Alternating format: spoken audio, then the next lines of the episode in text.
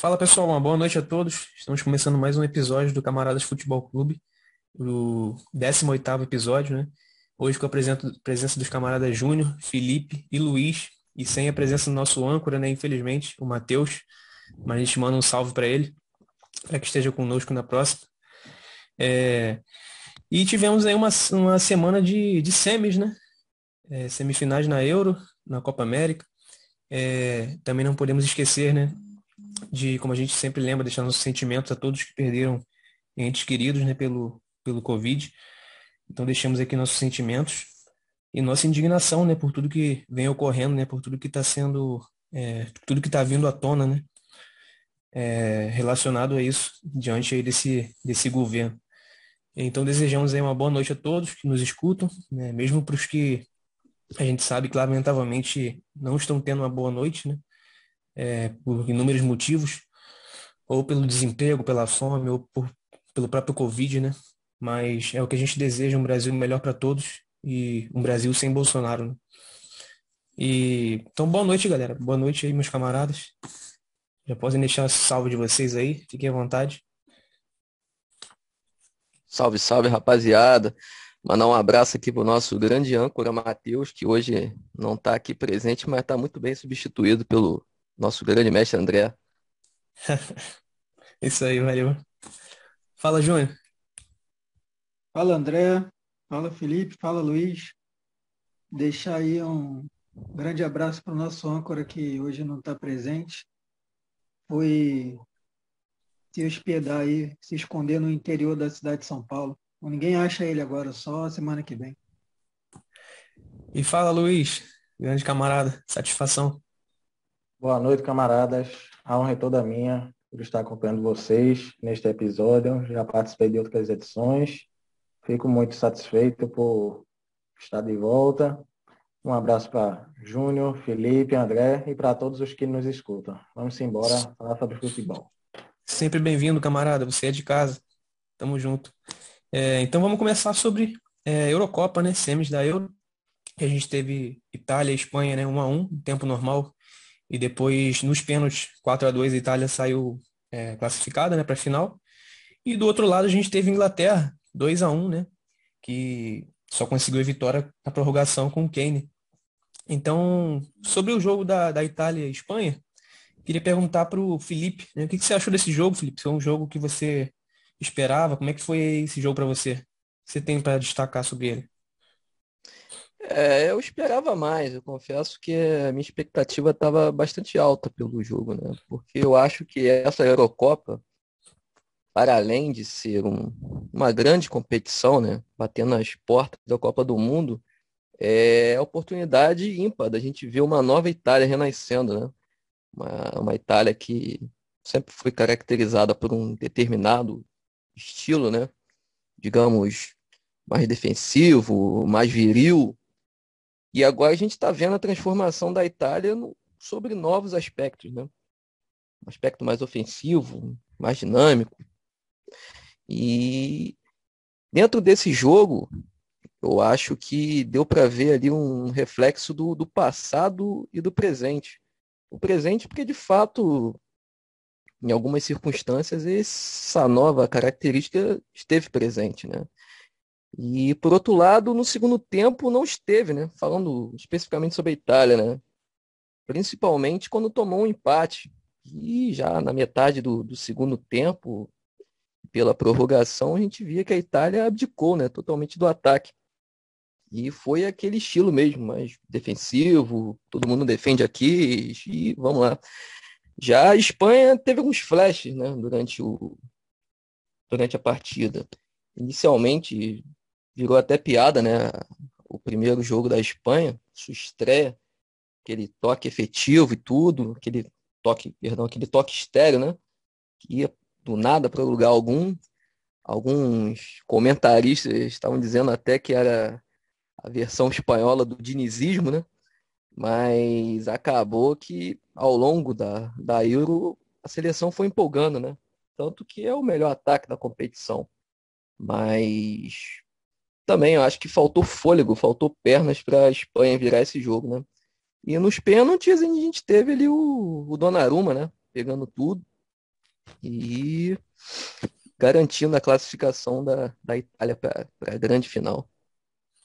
Isso aí, a gente também pode destacar o, a questão do técnico, né?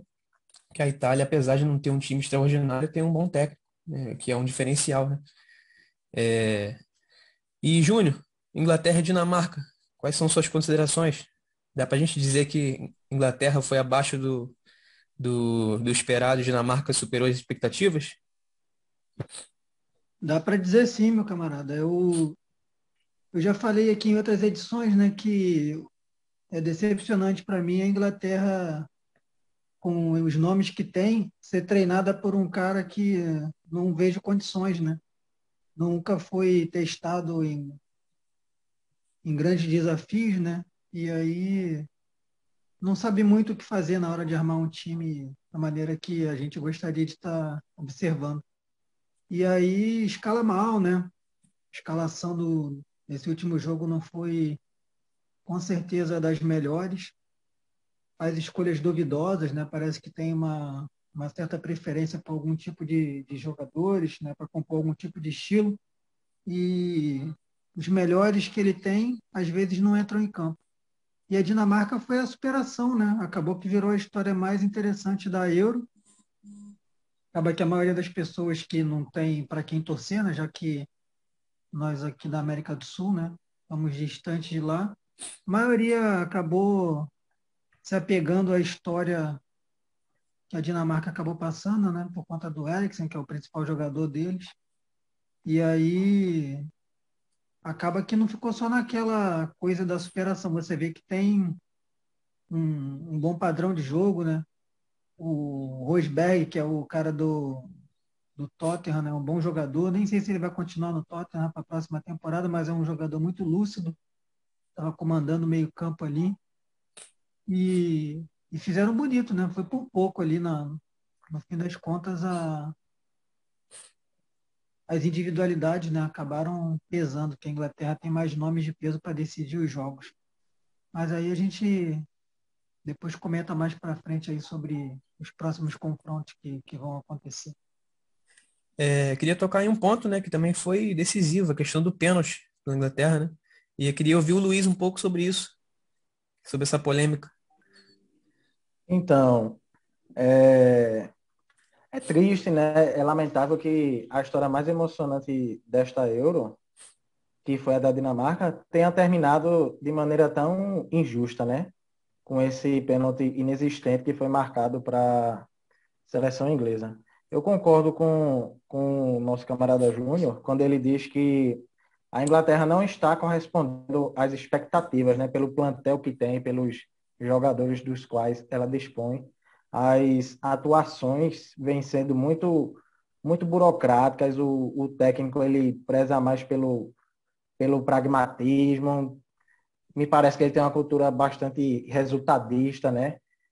Para ele pouco importa se o time joga bem ou se joga mal, o importante é que vença, até porque a seleção inglesa dessas desses excretos que são mais badalados, é uma seleção que, que convive com um grande jejum, né? Nunca ganhou uma Eurocopa e conquistou apenas a Copa do Mundo em 1966, quando foi sede. E também numa condição bastante polêmica, né? Com um erro crasso da arbitragem na final contra a Alemanha. Também no Wembley, né? O mesmo palco desse jogo contra a Dinamarca. E é até interessante se a gente for puxar as estatísticas da, da Eurocopa, que na primeira fase a Dinamarca foi o time que mais finalizou a gol. Então, é, o que eu posso pontuar diante desse, desse fato é que a Dinamarca encantou os fãs de futebol, os espectadores da Eurocopa, não somente pela, pela história de, de superação né, do, do camisa 10 Christian Eriksen, né, por toda a união do grupo em torno do jogador, que é a principal referência técnica do time, que felizmente, que graças a Deus se recuperou da, do susto, né, na estreia contra a Finlândia. Mas, enfim, não foi apenas é, essa história de superação que tornou a Dinamarca é uma das seleções mais legais de se ver na história, se não for a, a mais legal, né? Mas também o estilo de jogo ofensivo, que preza pelo ataque, que valoriza a posse de bola. Então, foi, foi merecido né, ver é, a seleção nórdica chegar tão longe nesta, nesta Eurocopa. Né? Não foi uma obra do acaso, não foi simplesmente ah, o grupo é unido, é, o elenco é uma família, os jogadores obedeceram tudo que o treinador orientou e pronto. Não, são, é, é uma seleção recheada de, de jogadores que são referências técnicas em seus times, da mesma forma a Inglaterra, né? Mas que, é, referindo-se a atuações, né, vinha tendo desempenhos mais consistentes, mais convincentes. Mas no final das contas, é, pesou o fator casa, né? Não podemos nos esquecer que de todos esses jogos da Euro, a Inglaterra só jogou fora da Inglaterra, a Inglaterra, que é uma das séries, né, só jogou fora da Inglaterra nas quartas de final, quando enfrentou a Ucrânia no Estádio Olímpico de Roma. Então, esse fator mando de campo vem pesando a favor da Inglaterra. Perfeito, é, concordo que... com você, ô, ô Luiz. Inclusive, estava torcendo para a Dinamarca. E rapidinho, Felipe, antes de você falar, quando o Felipe estava dizendo da, de como a Inglaterra joga, né? Eu estava lembrando do Tite, no pragmatismo, no jogo sem graça só pensa no, no, resultado, assim, ganhar a qualquer custo, mas não é um jogo legal de se ver, né? Ele tava falando, eu estava lembrando do Tite. Mas pode falar, fala aí, Felipe. Não, é só fazer um comentário rápido sobre esse jogo, que principalmente o Matheus, né? A gente sempre comenta que mais importante do que esse excesso de tatiquez que anda dominando, né? Boxe to boxe e tudo mais. O mais interessante, o que mantém o futebol vivo são as histórias, né? E seria sensacional se a Dinamarca chegasse na final, né? Por conta do tudo que aconteceu com, o Eriksen e também pela seleção, pela seleção que é muito boa. Como o nosso companheiro Luiz disse, é uma seleção muito bem treinada, ofensiva, com material que, se comparado ao da Inglaterra, não, não tem como comparar, né? Então, em patamares diferentes, mas a gente vê o que, que um bom técnico faz.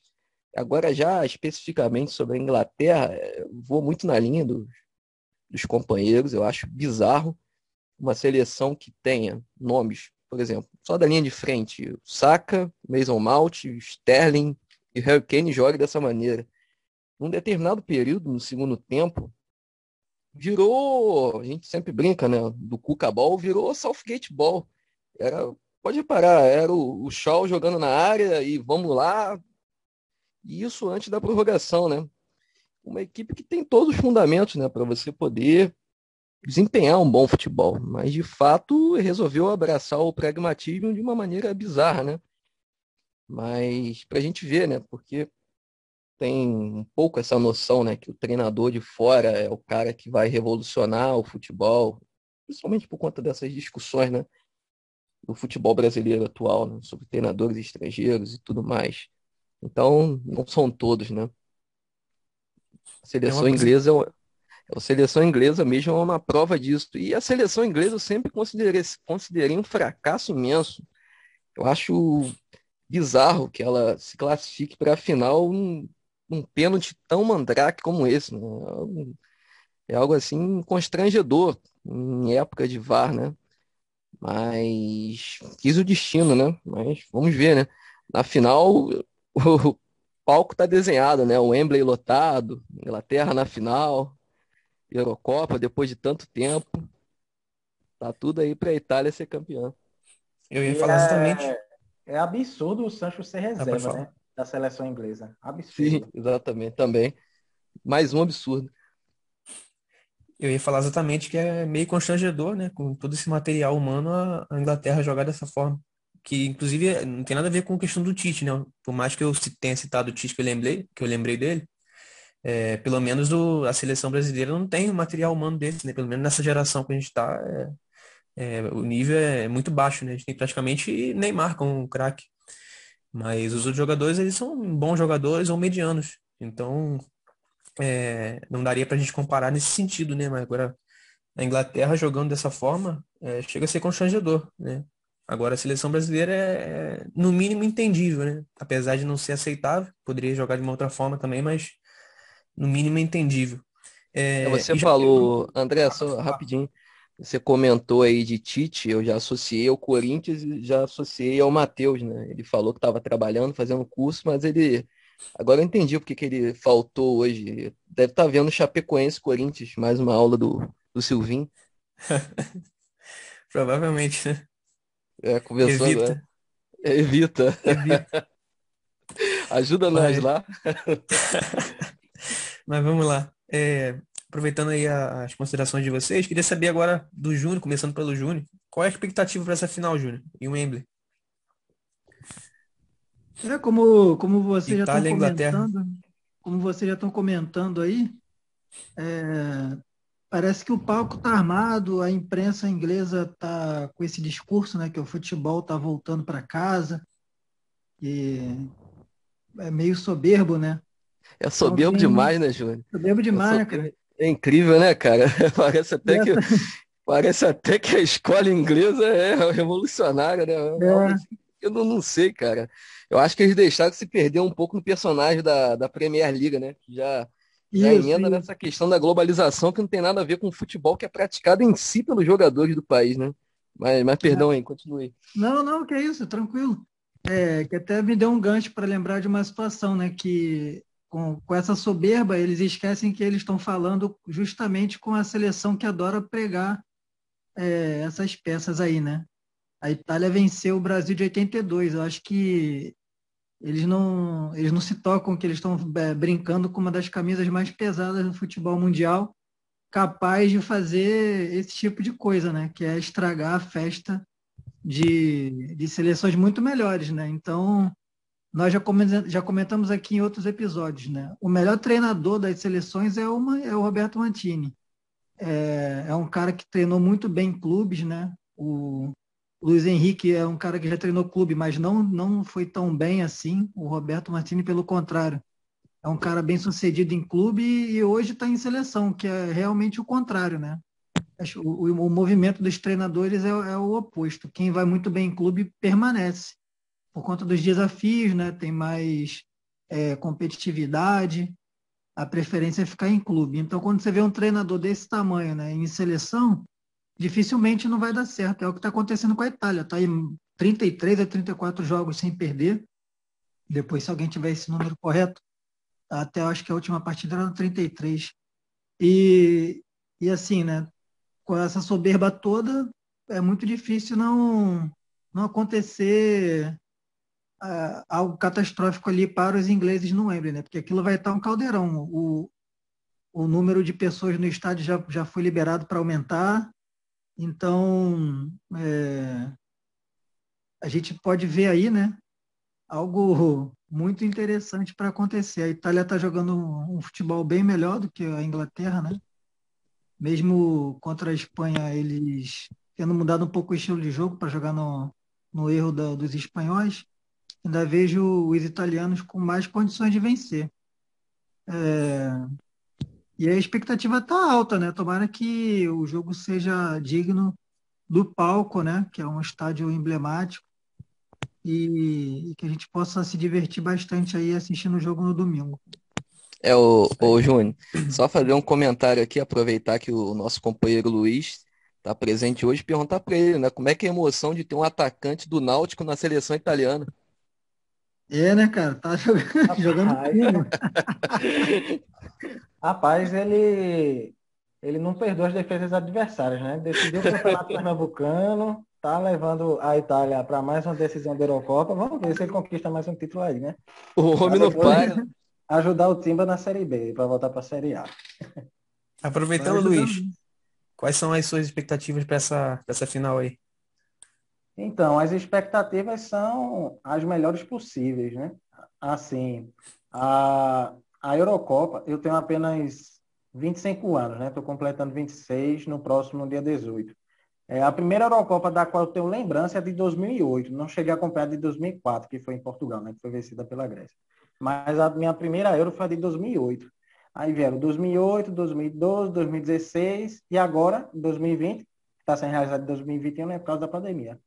E eu posso dizer com toda certeza que esta é a melhor Euro que eu estou acompanhando junto com a de 2008, né, que foi o começo do, o começo da evidência do tic-tac da Espanha, né? É, essa Euro rendeu muitos jogos atrativos, né? Nos mostrou muitas, muitas seleções. Infelizmente, aqui uma das que não vinham jogando bem acabou chegando à final, né? Mas várias, várias seleções é, mostraram um futebol um tanto quanto interessante. Foi o caso da, da própria Itália, que é finalista, é, da Dinamarca, da, da Suécia, que mesmo caindo nas oitavas, é, apresentou um dos melhores jogadores, digo isso no aspecto individual, que foi o, o Forsberg.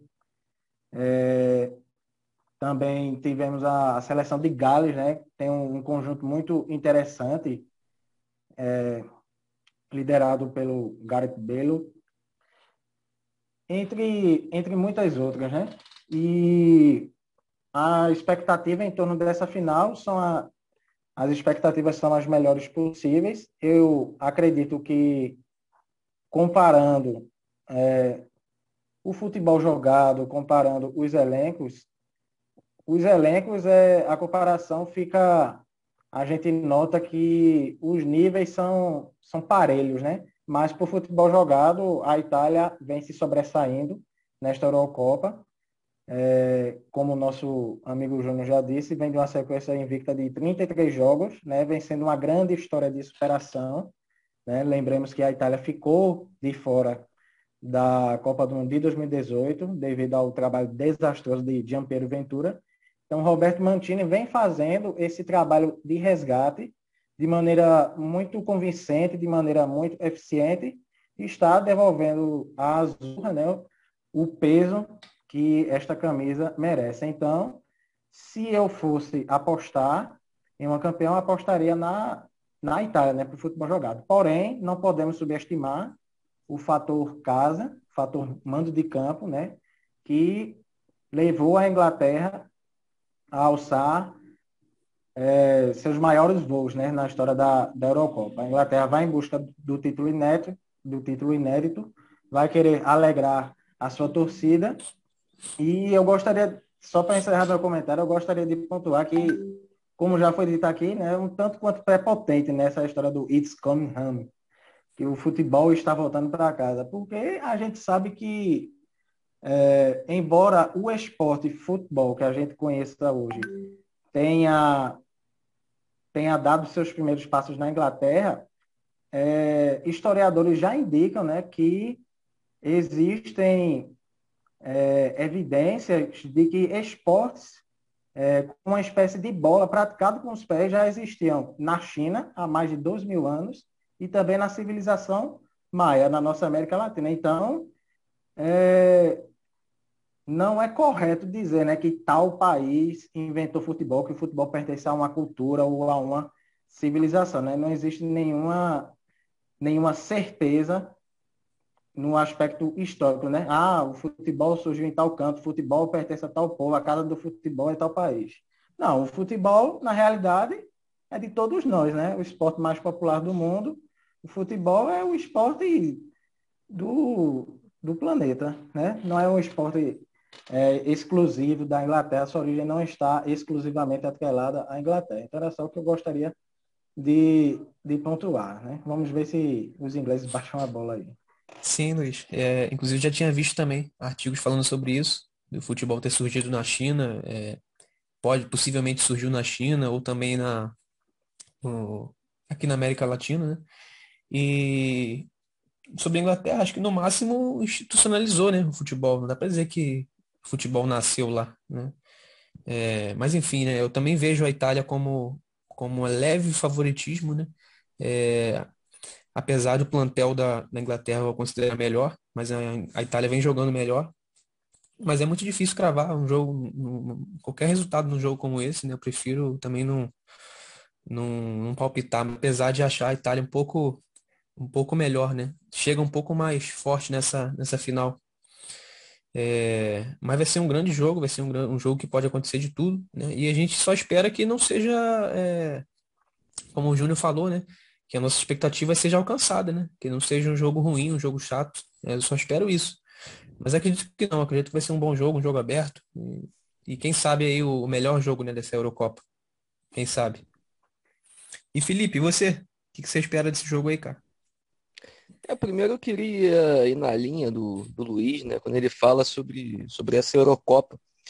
Eu também vejo como a, a melhor competição, com a melhor Copa, a melhor Eurocopa que eu já assisti. Eu sou um pouco mais antigo, né? Eu cheguei a pegar ali de 2004. De 2000 eu tenho até alguns flashes, mas não me recordo totalmente. Mas de fato essa é a melhor. Né? E a gente tinha seleções no um outro patamar né, no início da Eurocopa, como a França e a Bélgica, que seria a final né, ideal, mas que acabaram ficando pelo caminho. Né? Então, dentro de, dessa perspectiva, eu acho que o mais, mais, a, mais a se destacar mesmo seja essa, constru, essa reconstrução da Itália. Né? Durante tanto tempo, desde o título de 2006, que veio numa queda vertiginosa, e agora se colocando novamente como potência. Né? E para mim o cenário está todo desenhado para o Wembley. Wembley lotado, é, não sei, aquela pataquada lá, aquele, o príncipe Philips, talvez até a rainha vá, né? Que não sei, né? Acho que eles não têm mais nada do que fazer, né? A não ser viver às custas do trabalhador inglês. Mas enfim. A Inglaterra vai entrar com um caminhão nas costas. E eu, eu vejo a Itália, ao longo da competição, ela teve mais recursos para saber administrar na hora da na hora do pega para cá mesmo, né? Eu acho que ela soube se comportar de diversas maneiras, como eu disse, né? Esse último o jogo é um bom exemplo disso, né? A gente teve uma Itália tentando desenvolver um, um futebol mais ofensivo no início, depois soube fechar ali, jogar naquele estilo que a consagrou, né? Depois. Então eu vejo ela com mais cancha, né? Essa, sem contar a camisa, né? Que vocês citaram também que por mais que a gente diga que não, né? Que hoje em dia tem esse tipo de pensamento, né? Camisa não ganha jogo, tal, mas futebol também é um também é um esporte que o fator emocional, né, acaba pesando bastante. Mas eu, eu acho que vai ser um jogo parelho. Eu vejo a Itália com um favoritismo, mas nada assim exacerbado, né? Exacerbado. Então, também espero que seja um grande jogo, né? Provavelmente vai ser, né? Mas eu acho que se fosse colocar assim, time por time, eu acho que a decepção fica por conta da Inglaterra, mas pelo que ela poderia render, né? E não rende. Especificamente por conta do seu treinador, que insiste em abraçar velhas ideias. Mas de maneira geral, vai ser um grande jogo mesmo. Acho que não tem como fugir disso. É, agora atravessando o Atlântico, a gente vai para a Copa América, né? Vamos passar um pouquinho aqui na Copa América. E a gente teve Brasil 1, Peru 0, né? De um lado, e Argentina é, 1 a 1 contra a Colômbia. E foram para os pênaltis, 3 a 2 a Argentina passou. E aí eu queria começar com, com o Júnior, né? Se fizesse sua análise aí de Brasil 1, Peru 0 que, que você achou desse jogo aí? E queria lançar uma pergunta até para os camaradas, né? É, ainda vale a pena assistir Copa América?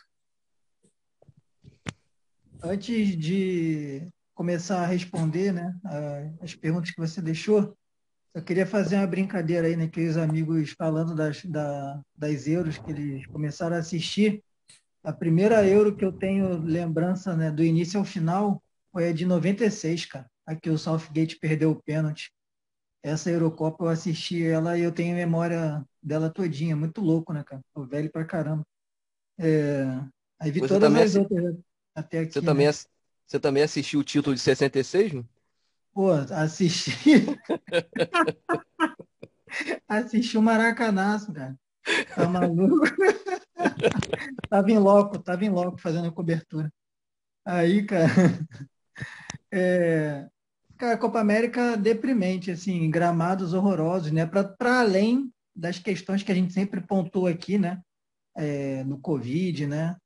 Vários, vários protocolos que não funcionam, né? Gestão péssima, é, que não deveria acontecer o torneio. Aí, quando ele acontece, tem todo, toda a problemática da, do que a gente já imaginava, né? Gramados horrorosos, cara. Engenhão, jogando no Engenhão, cara. nem time de Série A joga no Engenhão atualmente. O Botafogo está na Série B. É, e, e o gramado da Série A no Brasil já é maltratado, né? Os gramados da Série B, então, pior ainda. É, projetos onde o gramado não pega sol, então a grama tem dificuldade né, em, em permanecer né, de, um, de uma maneira satisfatória para se jogar futebol. E os poucos gramados bons que a gente tem, eles não estão sendo utilizados para a Copa América. E, e, com isso, né, pegaram o Maracanã para deixar ele é, sem utilização né, por 16, 17 dias, para pelo menos ter condição de ter jogo na final. E aí, creio eu, né, que o gramado para a final agora vai estar um pouco mais apresentável dificultando muito o jogo, cara. O Brasil, no primeiro tempo, até que jogou de uma maneira um pouco consistente, mas no segundo tempo, a maneira com que o Brasil se comportou é, é muito, muito deprimente, né? muito ruim até para pensar em algo futuramente em níveis de Copa do Mundo. Você olha para o time do Peru, cara, tem jogadores que não conseguiram se firmar jogando aqui no Brasil, rodaram por outras praças aí de campeonatos né, não tão competitivos como o nosso, que é o caso do Yotun, o é, Cueva, né? É, o Trauco, que agora está lá na. no Saint Etienne, mas né, não, não tem sequência de jogo. Então, é, Yotun não jogou no Vasco, cara. Não, não, são jogadores que na seleção peruana são titulares e o Brasil tem dificuldade para vencer é, uma seleção composta por esses caras. Então, para mim, assim, né, é, é, surpreendente como a gente não corrigiu os erros de 2018 e é esperar para ver o que, que pode acontecer mais para frente, porque para esse jogo agora, de sábado, eu não vejo nem favorito, né? Porque as duas seleções são niveladas por baixo, né? E vão ficar ali na expectativa de uma jogada boa das duas duplas que estão sobressaindo até agora, né? Que é o Paquetá e o Neymar, que o Trajano falou que eles estão namorando, né? Fez uma, uma alusão. Eles estão gostando -se de trocar passe, né? Você percebe que eles se procuram no campo ali e Lautaro com o Messi, né? Para ver o que, que, sai aí desse jogo. A expectativa, para mim, está em cima desses quatro nomes. Vamos ver o que, que rola. Sobre a pergunta que eu tinha, tinha falado, né? Se vale a pena assistir Copa América, é, respondendo também, eu, eu decidi não ver essa Copa América, né? Como eu falei até com vocês no grupo, porque, pela, principalmente pela questão do Covid, que é um absurdo se a Copa América está acontecendo aqui, e também porque não, não vai fazer diferença nenhuma, assim, a ponto de, nossa, é, a qualidade de jogo, né? Você tá, como você está falando, né? A qualidade dos jogos, os campos. É, a própria seleção brasileira não, não me enche nem um pouco os olhos, então, assim, eu, por escolha mesmo, decidi não, não acompanhar. E acho que nem estou perdendo nada, né? Mas, é, passando aí pro, pro camarada Luiz, queria ouvir um pouco dele, de Argentina e Colômbia, né? O que ele achou, e, e também sobre essa pergunta, né? ainda vale a pena assistir Copa América? É, primeiramente, eu gostaria de dizer que a atual edição da Copa América, ela não faria sentido, é, a sua realização não faria sentido nem mesmo em, em tempos não pandêmicos, né? Porque se a gente for observar, esta é a quarta Copa América realizada nos últimos sete anos. Nós estamos falando de uma competição que era realizada de quatro em quatro anos. E aí nós tivemos a Copa América em 2015, no Chile, que o Chile foi campeão. Aí veio a Copa América Centenário, né, toda aquela pompa de torneio comemorativo nos Estados Unidos, que o Chile também conquistou. Aí veio 2019 no Brasil. E agora 2021, que seria em 2020 também no Brasil, depois de Colômbia e Argentina terem se recusado a receber é, o certame, tanto por tanto pela crise sanitária quanto pela convulsão social né, que esses países enfrentam, pela crise política. E aí, quem acolhe a, a competição agora é o Brasil, que tem as duas coisas reunidas, né? A crise política e a crise sanitária. E outra situação é, desagradável que chega até a, a nos enojar, né? É, a, é, toda a politicagem em torno do torneio. Porque se a gente for parar para pensar, as sedes da Copa América são estados 100% alinhados com o governo Bolsonaro, que, que são os casos do Rio de Janeiro, Goiás, Mato Grosso e o Distrito Federal.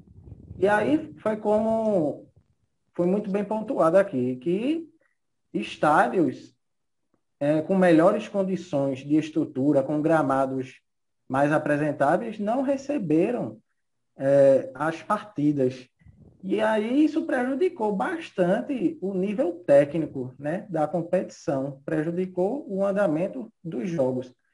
Quando a gente assiste a Copa América e quando a gente assiste a Eurocopa, né, citamos aqui várias seleções com um futebol minimamente agradável e até seleções com futebol que nos encantou, né? Citamos Itália, Dinamarca, Suécia, Bélgica, França, Gales, é, tivemos também a Holanda, República Tcheca, Espanha e por aí vai. E aí a gente compara com a Copa América, parecem esportes diferentes, não parece que é tudo futebol, né?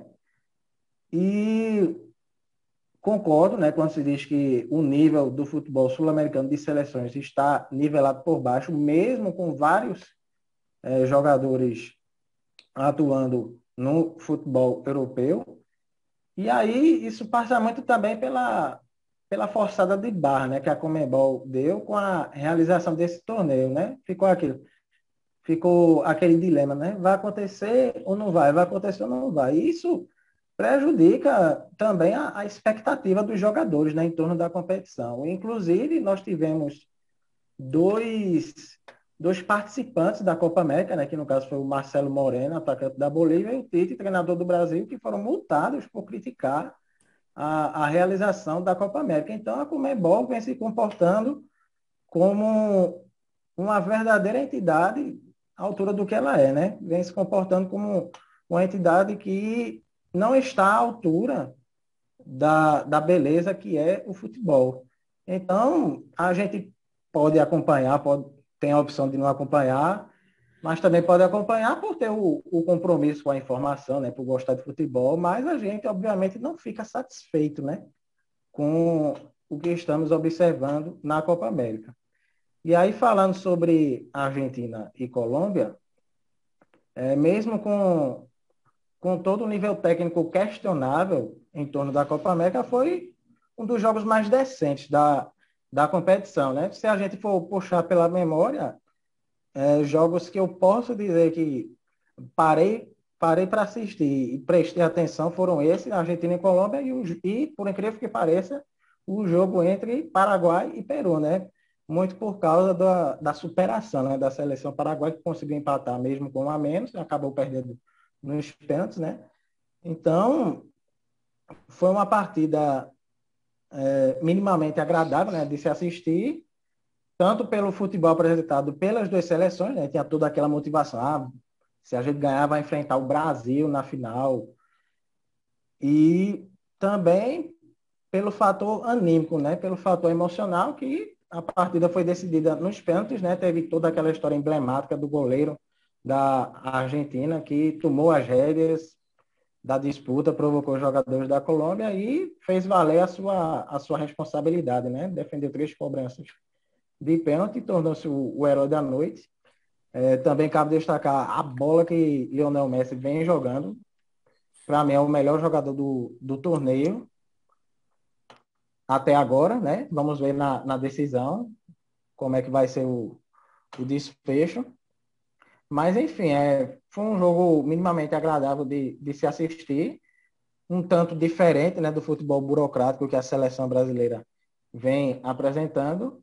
E para a final, mesmo com todos esses percalços, com todos esses defeitos apresentados na Copa América, com, mesmo com toda essa falta de necessidade né, da realização do, do torneio, é, a gente não pode negar que Brasil e Argentina é um jogo com muito mais peso para o futebol do que Itália e, e Inglaterra. Então, gera-se toda uma expectativa, né, por ser pelo menos na minha singela opinião, o maior jogo entre seleções de futebol do planeta, né? Gera-se toda uma expectativa por ser um clássico e espero que, que pelo menos o gramado do, do Maraca ajude, né?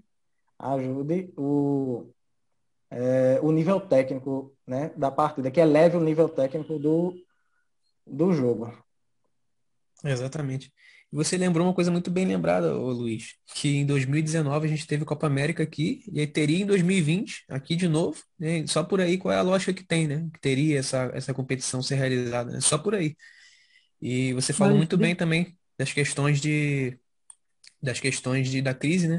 Tanto sanitária quanto política, né? Inclusive que é uma das piores, né, do, nosso continente. Então, foi principalmente por isso, né, que eu decidi não, não assistir, né? E também não estava nem um pouco animado com essa seleção. Mas talvez a final eu assista. Né? E, e, também, André, é... e também cabe pontuar que países que tinham é, melhores condições do que o Brasil, né, de sediar a Copa América, que são os casos de Chile e Estados Unidos, que estão mais avançados né, na vacinação, sim. não quiseram receber o torneio. Sim, e o Brasil, sim. mesmo sem vacinar 20% da, da sua população com Exatamente. a dose, decidiu receber o torneio. E aí tivemos centenas de infectados, né, a maioria a maioria dos infectados trabalhadores, né, que atuam nos bastidores né, da, da competição. E isso só gera mais, mais indignação, né? só aumenta Exatamente. a nossa revolta diante de toda, de toda esta crise política, certeza, sanitária, moral e por aí vai. Exatamente. É... E Felipe, é, queria saber um pouco das suas, das suas expectativas para essa final, Brasil e é, Argentina.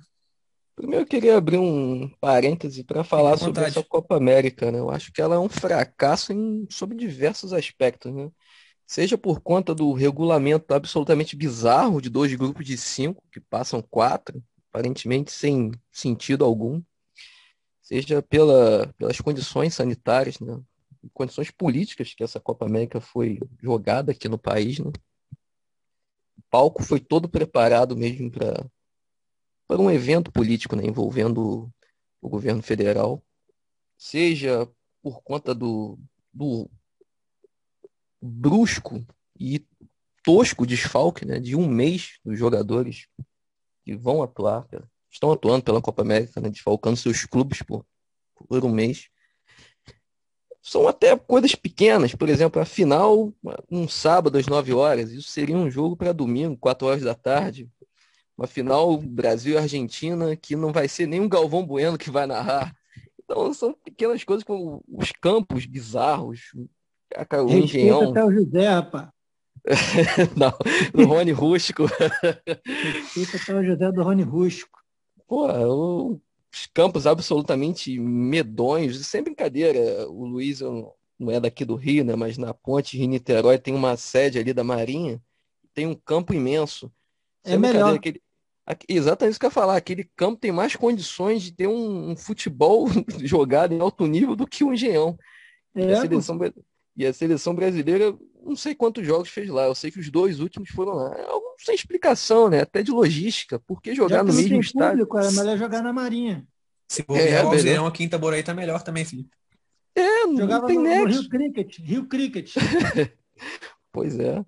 Não, não tem nexo. Eu não, não, entendi muito bem essa logística. Por que, que, a seleção teve que jogar dois jogos seguidos no Engenhão, sendo que o estádio, no primeiro jogo, já estava bizarro, o Tite reclamando, até suplicando. Achei até uma cena meio humilhante, né? Um técnico da seleção pedindo para a CBF, pelo amor de Deus, para não ter jogo lá, e o jogo seguinte foi exatamente lá. É, então, é um fracasso abissal, né? Em, em relação a ao desempenho da seleção brasileira, né, eu sempre comento que eu acho que o, o Tite ele teve uma avaliação sobre 2018 equivocada. Eu acho que ele vê aquele jogo contra a Bélgica como uma falha exclusivamente do sistema defensivo brasileiro. Não, ele não olha para o jogo e vê um, uma seleção, um time né, que abraçou o pragmatismo, e precisava ter mais repertório, mais recursos né, em campo. Não, de lá para cá ele ficou mais conservador ainda. Então é aquilo mesmo. Ele pode jogar contra a Itália, contra a Bélgica de novo, ou contra o Peru, que ele vai manter o mesmo esquema, o mesmo tipo, os mesmos métodos. É, é um conservadorismo que não, não casa com, com a seleção. É algo assim, sem explicação. Eu não acho o Tite um mal, um mal técnico, mas realmente não, não dá para esperar mais ali saindo. Né? E a seleção argentina também nem não tem muito o que dizer, né? Eu acho que ela também é tão pífia, mas o, o repertório, o repertório não, o material humano da seleção, ainda que esteja numa safra não sendo das melhores, ainda lhe dá mais recursos para poder desempenhar um futebol mais atrativo, mas ainda assim é a mesma coisa. Porém, a gente não pode negar que um Brasil-Argentina é um Brasil-Argentina, né? Eu concordo com, com o companheiro Luiz, eu vejo como o maior clássico do futebol mundial, duas das seleções mais vitoriosas, duas das, das escolas mais poderosas do futebol e realmente o Brasil e a Argentina, por incrível que pareça, mesmo acho que é até uma covardia, né?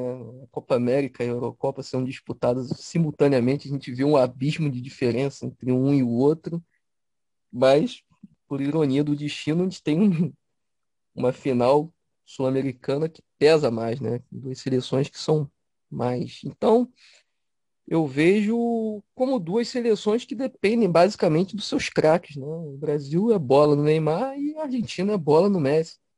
E o Messi que vem fazendo uma Copa América extraordinária, né? Eu acho que vinha se desenhando para ser a Copa América seria na Argentina.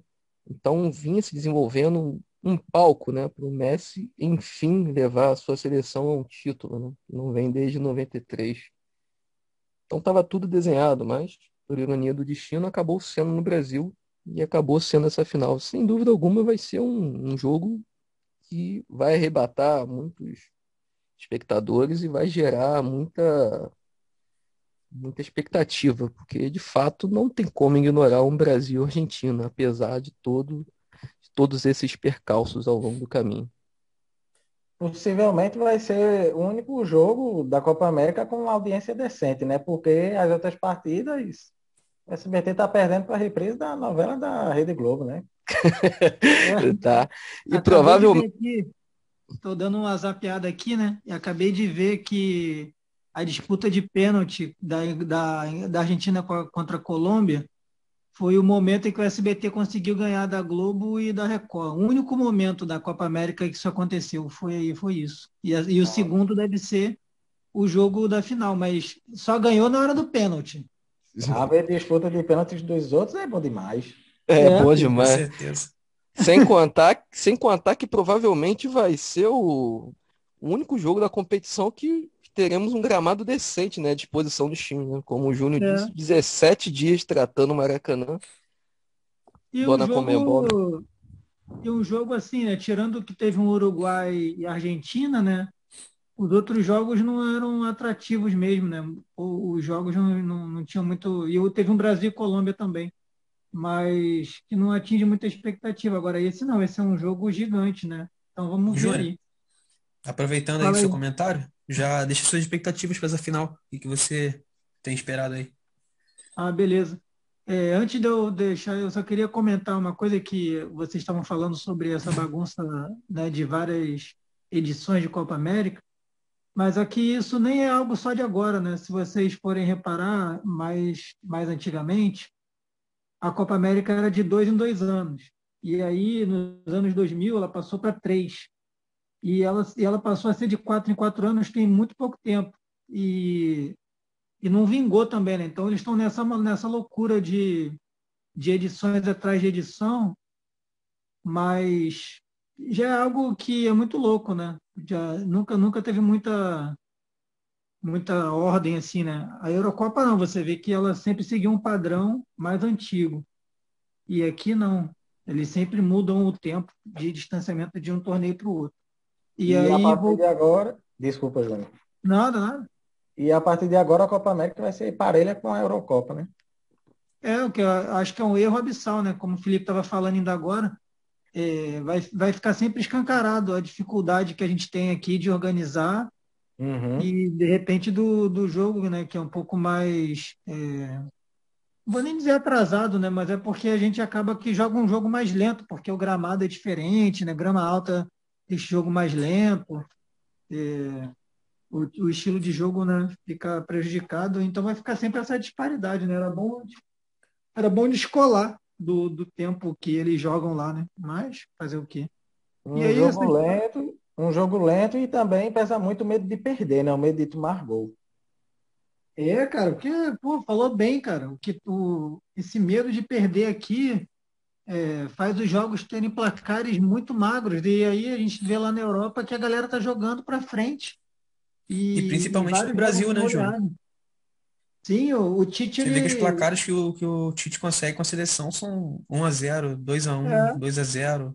Eu tava é, pensando nisso esses dias mesmo. O Tite é o rei do 1x0, né? É incrível. É, Corinthians, tô... isso. Eu tô na expectativa de ver o Brasil contra o time europeu, porque, pelo que eu tô vendo, cara, ele armou uma defesa que ele vai dar trabalho, cara, para qualquer time do mundo. Assim, o, o Brasil, para levar gol, é difícil demais, cara.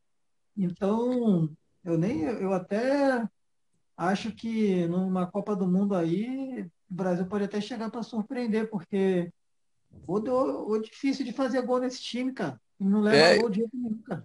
Isso que eu ia comentar, Júnior. É, eu vejo uma, algumas análises, né, dizendo que a seleção brasileira pode não chegar tão longe nessa Copa, mas, cara, eu discordo, porque o que o Tite montou ali, aquele, é algo assim, eu acho até que o Simeone aplaudiria, cara, porque é difícil é, mesmo tomar gol, hein? Porra, é, ainda no, no, numa, numa competição né, de tiro curto, como, como a Copa do Mundo, isso pesa bastante. Você não tomar gol já é meio caminho andado, né? É, então, é. eu não descartaria o Brasil chegar em alguma, alguma fase decisiva, não. Também não descarto, não. E com jogador mediano, hein? O melhor jogador é o, Mar... é o Marquinhos. O Thiago Silva é ótimo, mas está na idade avançada. E aí você tem o Marquinhos e o Casemiro, mano. Os outros, os outros são jogadores médios, cara. Jogador médio. E o Neymar, né? Danilo... né? Não, não, digo na zaga, na zaga da proteção. Ah, sim.